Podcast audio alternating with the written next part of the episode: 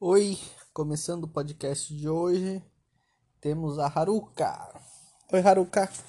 Oi, é um prazer imenso estar no seu podcast.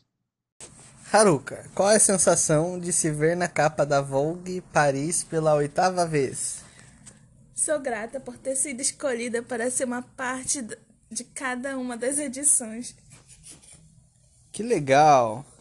E o que, que a revista significa para você? A Vogue francesa é uma das revistas de moda mais conceituadas do mundo e é sempre uma honra trabalhar com eles.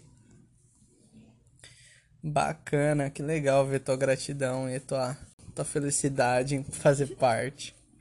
Muito interessante. Você trabalhou com Mário Testino vários, várias vezes antes. Como é fotografar com ele?